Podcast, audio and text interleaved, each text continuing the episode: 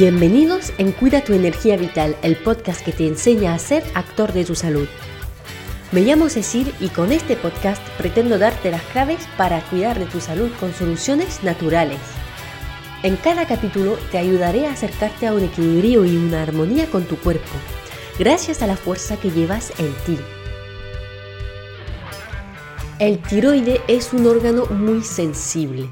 Los que padecen una enfermedad relacionada con ello lo saben. Un pequeño desequilibrio del tiroide te puede hacer la vida imposible, lamentablemente por varias razones eh, que, te presentaré a continuación. El hipotiroidismo es cada vez más frecuente, sobre todo en mujeres. Aunque sea un grado leve, eh, trae un montón de consecuencias. El tiroide es una glándula productora de varias hormonas y además permite em, el buen funcionamiento de nuestras centralitas energéticas que son las mitocondrias. O sea que em, ya te puedes imaginar las consecuencias infinitas que puede tener el hipotiroidismo. Vamos a empezar con una lista de síntomas que eh, pueden indicar el hipotiroidismo aunque es un poco aburrido un listado así, eh, porque ya verás que hay mucho, es súper importante por si sospechas algo. Como ya no se activan correctamente las centralitas de energía, por supuesto se observa un cansancio crónico, incluso un estado depresivo.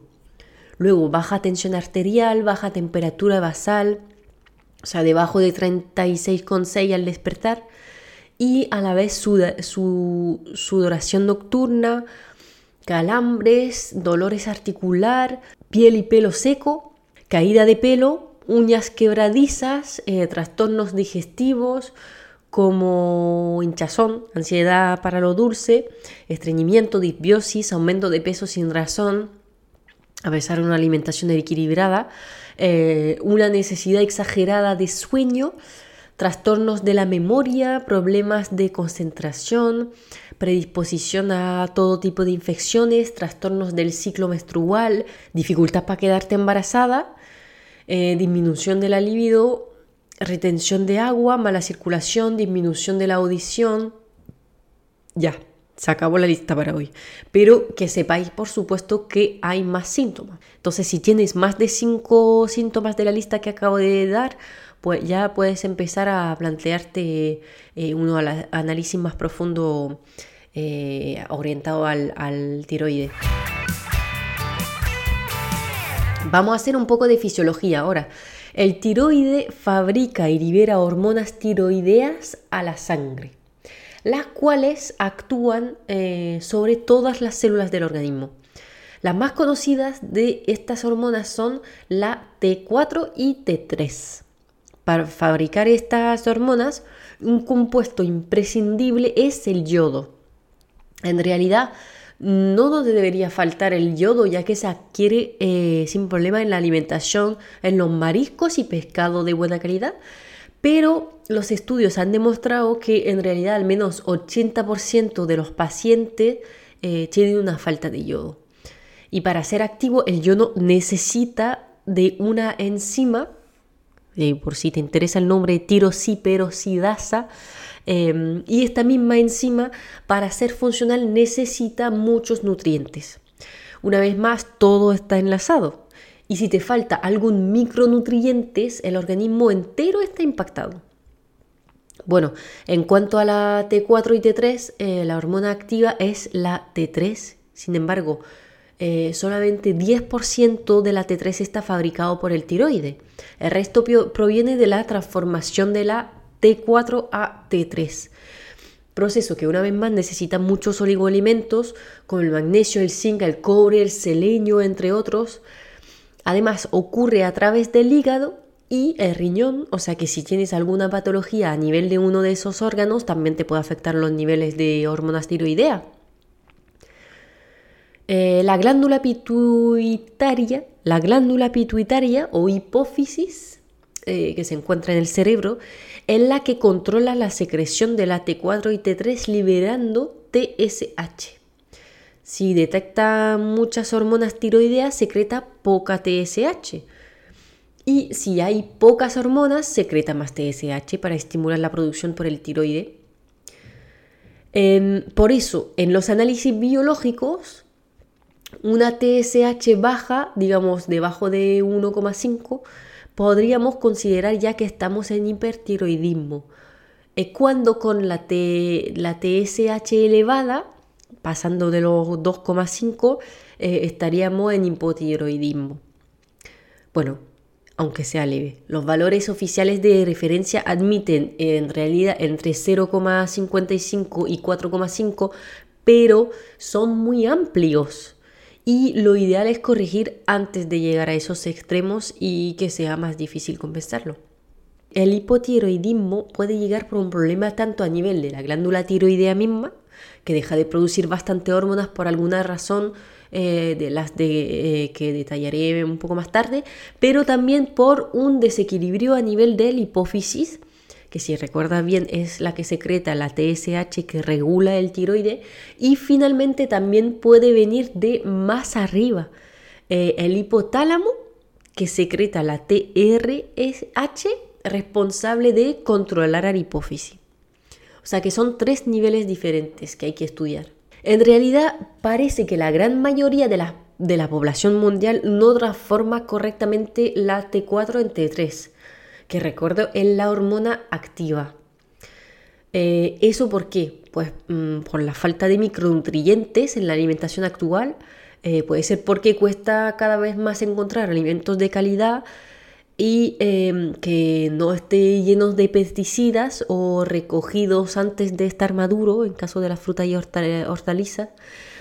O también puede ser por una dieta desequilibrada o una permeabilidad intestinal que impide, impide la buena absorción de los nutrientes. Eh, otro factor muy impactante son eh, los disruptores endocrinos, que hoy en día se encuentran en todas partes, tanto en la alimentación como en nuestros productos de belleza o accesorios, em, productos de la limpieza. Eh, la lista es muy larga.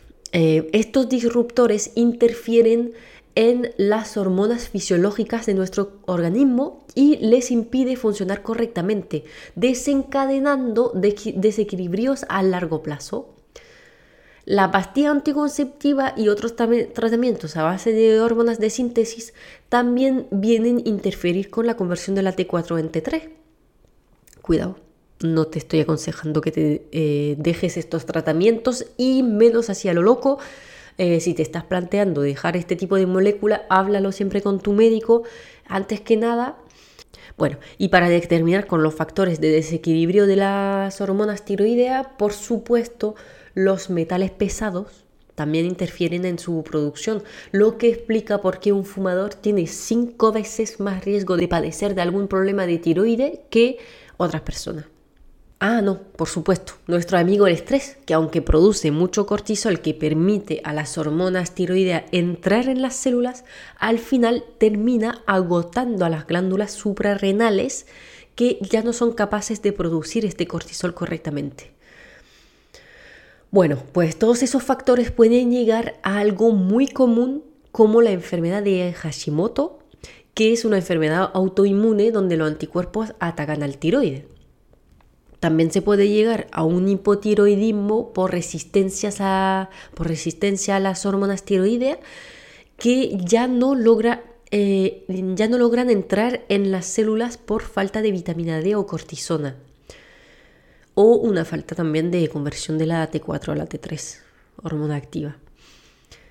Para saber con precisión si tienes algún desequilibrio del tiroide, tienes que pedir un análisis del TSH T4, T3 libre y yodo. Y además los micronutrientes esenciales al buen funcionamiento de esta glándula, eh, como el zinc, el cure, magnesio, la ferritina, el selenio, la vitamina D, A, eh, B12 bueno, y luego si ves que estás en hipotiroidismo, tanto por eh, los síntomas que por los análisis, vamos a ver lo que podemos hacer para estimular el tiroide de forma natural.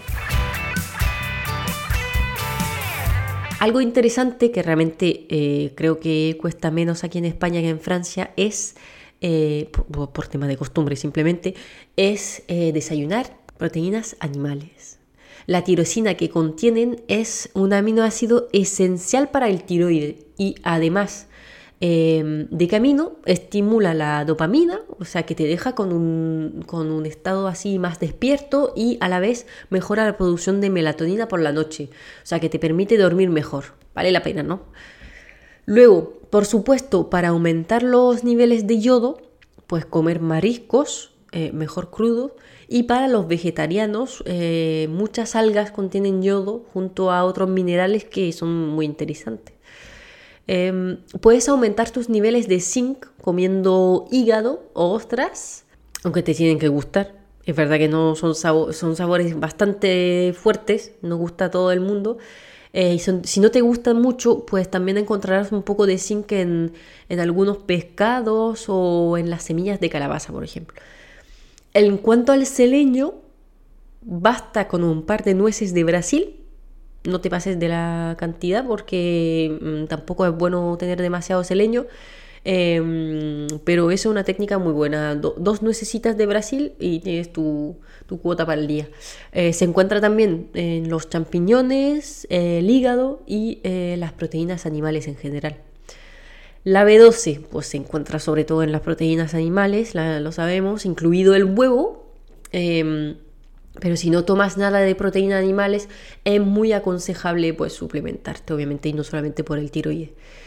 Finalmente, la vitamina D, que se sintetiza de la mejor manera con exposición solar, pero que también se encuentra en los pescados azules, eh, la yema de los huevos y otra vez eh, el hígado con el tema de los pescados azules hay que tener cuidado porque los que son grandes como el salmón, por ejemplo, o el atún, pues suelen tener muchos eh, metales pesados que hemos dicho que son malos para, para el tiroide, bueno, y para muchas cosas en el cuerpo. Entonces, pues prefiere tomarte, por ejemplo, eh, caballa, sardiña, eso eh, mejor, ¿vale? Em, es interesante comprobar los niveles de vitamina D con análisis biológico porque yo, eh, que me paso entre 5 y 10 horas a la semana al sol, porque ando en bicicleta, em, me acabo de hacer un análisis y lo tengo súper bajo. Pero claro, en invierno, como voy con manga larga y guantes, eh, en realidad por la exposición solar es menor. Llamaré tu atención un momentillo sobre algunos alimentos que podrían disminuir la absorción del yodo Em, eh, tenemos, por ejemplo, la soja, el boñato, las semillas de lino, los crucíferos, eh, que son eh, los col y eso, brócoli y esas cosas, el café y el tabaco, por supuesto. Em, a ver, no te digo que quites del todo esos alimentos de tu dieta, pero no abuses de ello en todo caso, y más si tienes algún problema con el tiroide. Deberías también limitar los alimentos con índice glicémico alto para evitar los picos de insulina. Tanto como lo había hecho con el podcast sobre el estreñimiento, eh, me gusta cada vez más evocar el aspecto más simbólico de las enfermedades. Y en este caso eh, del tiroide, un desequilibrio a este nivel puede traducir una sensación de agobio, de sentirse víctima de su vida y no actor. Si te sientes poco legítimo para exigir lo que deseas para tu vida y, decides abandonar la lucha, pues puede tener un impacto en este órgano. Además, mm, también es una invitación a bajar un poco las revoluciones y eh, tomarse las cosas un poco con calma. Solamente acordarte aquí que, que, tienes derecho a manejar tu propia vida como tú quieres y elegir lo que es bueno para ti. Bueno, pues nada, eh, muchas gracias eh, para escucharme hoy. Eh, es un poco denso el tema del tiroides, siempre con el tema de las hormonas, de los diferentes órganos, los diferentes niveles de, impacto que puede tener y desequilibrios, pues se puede liar. Espero que haya quedado claro. Si no, pues no dudes en, en preguntarme con un comentario. donde mejor te venga, también me puedes encontrar por Instagram, amanecencia-naturo. Y aparte ahí encontrarás más contenido de naturopatía y desarrollo personal. Aparte de eso, pues si te ha gustado el capítulo de hoy, no dudes en dejarme unas estrellitas en la plataforma de podcast que estás eh, utilizando. Em, y también puedes compartir una captura de pantalla del podcast eh, si realmente te ha gustado mucho en tus redes sociales para ayudarme a comunicar cada vez más sobre eh, la salud natural. Muchísimas gracias. Nos vemos en el siguiente capítulo de Cuida tu energía vital.